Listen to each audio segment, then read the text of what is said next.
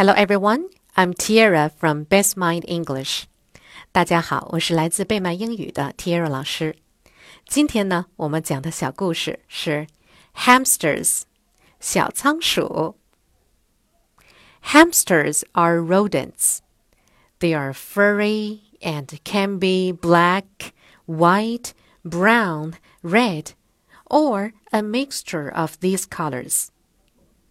Hamsters have short tails. Hamsters make good pets because they are easy to take care of. They do not need a lot of space.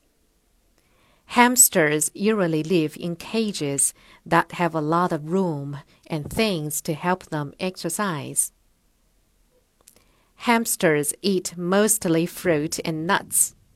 Some people buy hamster mix at the store, which is a healthy mix of food for hamsters.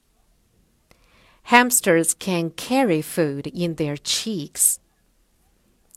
Hamsters are usually active in the early morning and in the evening.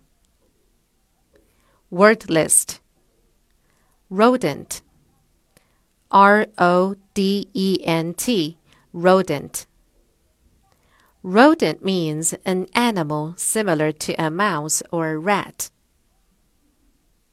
Cage C A G E cage Cage means a very small house, usually made of metal, for small animals to live in. 好了，今天的故事就到这里了。Do you like hamsters? Good night.